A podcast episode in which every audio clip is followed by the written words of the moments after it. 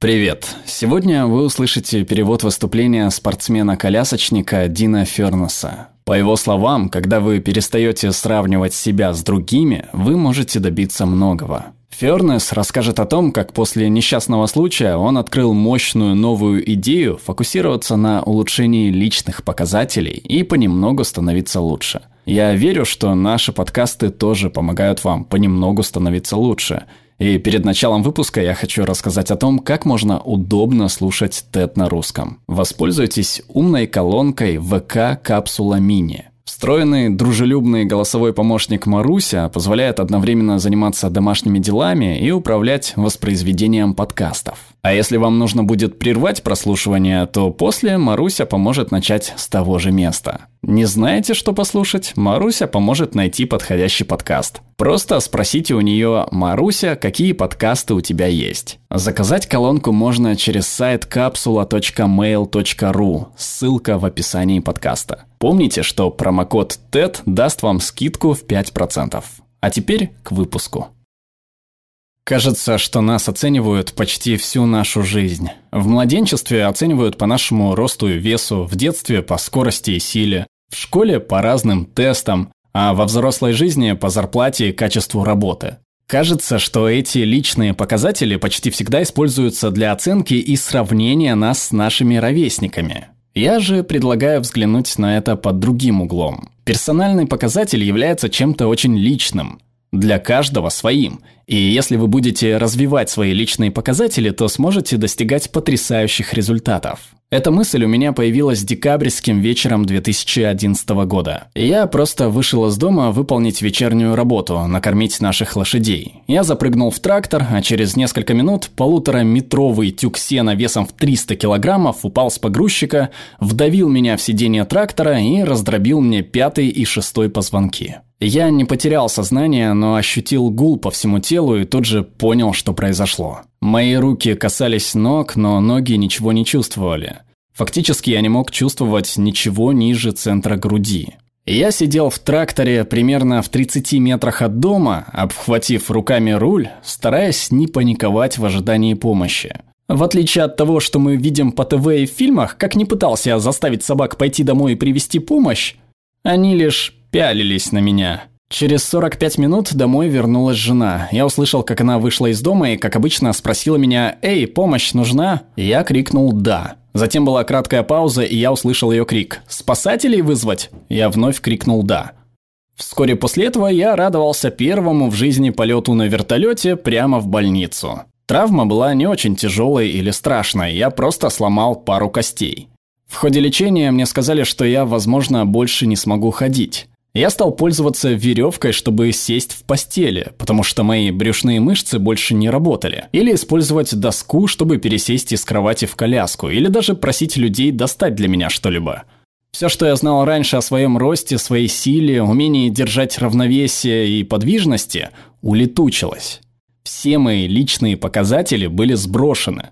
Можете быть уверены, что в те дни меня оценивали больше, чем когда-либо. Доктора, медсестры, конечно, но больше всего я сам. Я поймал себя на сравнении того, что я мог бы делать теперь, с тем, что я мог делать раньше. И я был сильно расстроен.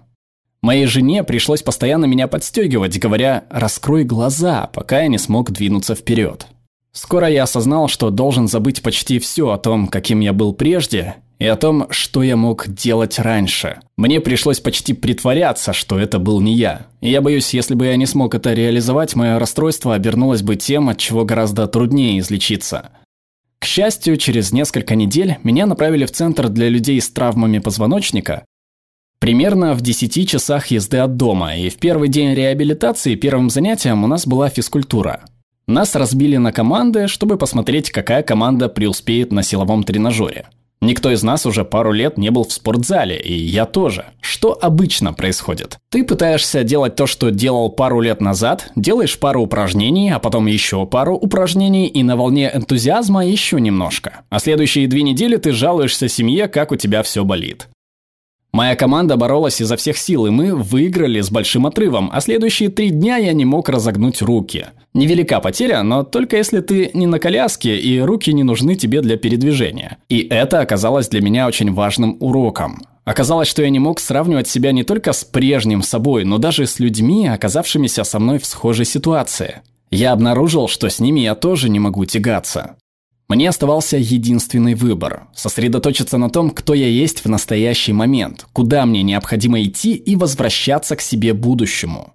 Следующие шесть недель по 7-8 часов в день я занимался именно этим. Я восстанавливался понемногу. Как можно ожидать, при восстановлении после травмы позвоночника у вас будут плохие дни. Иногда они идут подряд.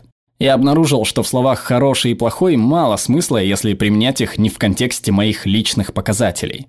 Я сам был волен решать, что хорошо, а что плохо на основе своего состояния в данный момент. Я сам определял, каким считать тот или иной день. Я сам принимал решение, могу ли я прервать череду плохих дней. В центре реабилитации, вдали от дома, я обнаружил, что у меня никогда не было плохих дней даже в сложившихся обстоятельствах. Некоторые промежутки дня были не столь приятными, как могли бы быть, но весь день никогда не был плохим. Предполагаю, что у каждого из вас бывали встречи, которые проходили не очень хорошо – или поездка была не такой удачной, как вам хотелось бы, или даже ужин подгорал. Но неужели эти неприятности портили вам весь день? В таких ситуациях, чем быстрее перейдешь к следующему делу, тем быстрее сможешь разделаться с делами. Переходя к следующему делу как можно быстрее, ты не застреваешь в этих плохих ситуациях. Это дает больше времени для позитива. В результате хорошее перевешивает плохое, и твои показатели повышаются. Это чистая математика. Для меня не важно, что утром мне бывает трудно проглотить лекарство, что за обедом мои ноги сводят сильные судороги, и даже то, что я иногда выпадаю из коляски. Это бывает часто, жена подтвердит, она в зале. Это всего лишь мелкие события дня и мелочи для моих показателей. Таким образом, следующие месяцы и годы я продолжал тренировать такой подход к жизни. И не успел я опомниться, как у меня появились невероятные задачи. Например, Участие в марафоне на коляске.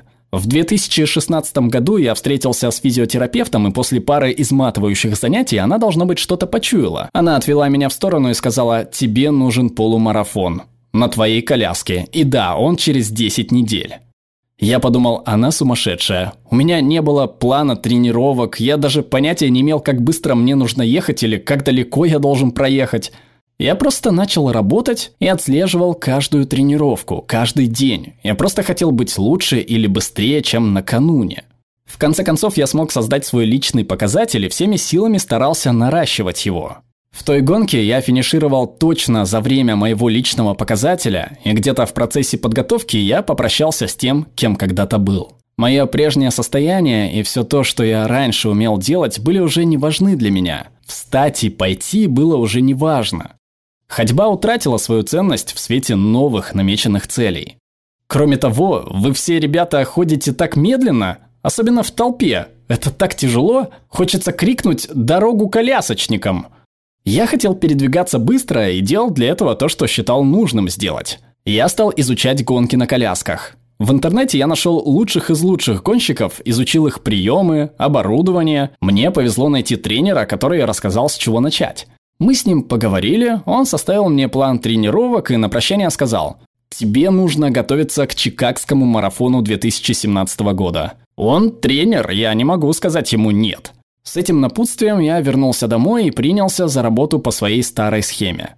Я продолжал учиться, но главный урок был уже усвоен. Я старался не сравнивать свои успехи с успехами гонщиков из интернета и с их скоростью, так как если бы я это делал, я никогда бы не продолжил преодолевать свои трудности. Когда наступили выходные в гонках, они были похожи на первый день в колледже. Тебя оставили одного, вокруг куча людей, знакомых почти нет. У кого-то есть крутые стереосистемы и телек. Они ловкие, красивые, симпатичные, милые, а ты чувствуешь себя лишним здесь. Но потом кто-то говорит «Эй, пошли поедим». И внезапно получается дружеская компания, и ты начинаешь осваиваться.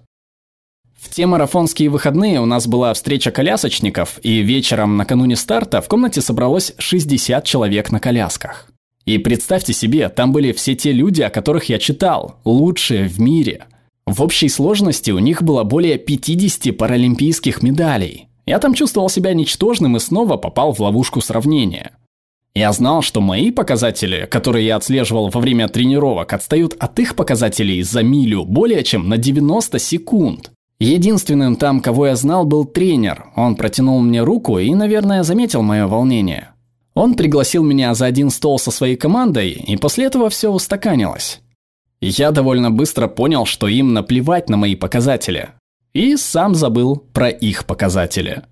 На следующий день я финишировал в марафоне примерно через 45 минут после победителя. Когда я уезжал, мои новые друзья, сегодня ставшие очень близкими, уговорили меня продолжать, тренироваться дальше и участвовать в разных гонках и соревнованиях. Поэтому я сделал то, что уже умел, поехал домой и стал заниматься. Как вы можете представить, будучи в коляске, одному тренироваться для марафона на колясках довольно одинокая штука. У меня невероятный круг друзей. Они катаются со мной на велосипедах, отслеживают темпы, выручают в беде. Но остаются все равно 5-6 дней в неделю. Это 50-60 миль усилий и много времени в одиночестве. Чаще всего в такие минуты тебе не на кого положиться, кроме самого себя. Это мой показатель, и я пытаюсь понемногу улучшать его. Этой осенью я был в Чикаго в третий раз. Был мой седьмой марафон, и как студент, возвращающийся в колледж, ты предвкушаешь встречу с друзьями и радуешься возвращению в привычную колею. Накануне марафона я пришел на ту же встречу и тот же ужин и встретился со старыми друзьями. Мы выстроились перед стартом, и прямо на старте мой прогресс стал заметен. Я быстро догнал некоторых своих друзей и смог ехать с ними наравне. Но скоро мои силы иссякли, и я снова остался один на дистанции. Мне было не на что положиться, кроме собственных трудов и сил. Но на полпути к финишу мы поехали против Фетра, где мой показатель стал преимуществом. Вскоре я вновь поравнялся с друзьями и обошел их всех на финишной прямой. И хотя я не установил в тот день личный рекорд, я финишировал на 30 секунд быстрее, чем в прошлые марафоны в Чикаго, и просто был очень доволен собой. Это я и это мой показатель. Через 75 дней я второй раз еду в Бостон. Я очень рад такой возможности. Но запомните, что этот принцип помогает не только в гонках. Я усердно тружусь каждый день, чтобы быть лучше во многом другом. Как родитель, муж, тренер, член команды, друг и человек. И я уверяю вас, хотя то, что вы явно видите здесь связано с трудностями в моей жизни, каждый из нас ведет борьбу со своими трудностями. Она может быть видимой или скрытой, но прошу вас, найдите время сосредоточиться на себе, не на других, и вы одержите победу над своими трудностями и достигнете потрясающих результатов. Спасибо. Перевел Йозеф Гения, отредактировала Ольга Мансурова, озвучил Глеб Рандолайнин.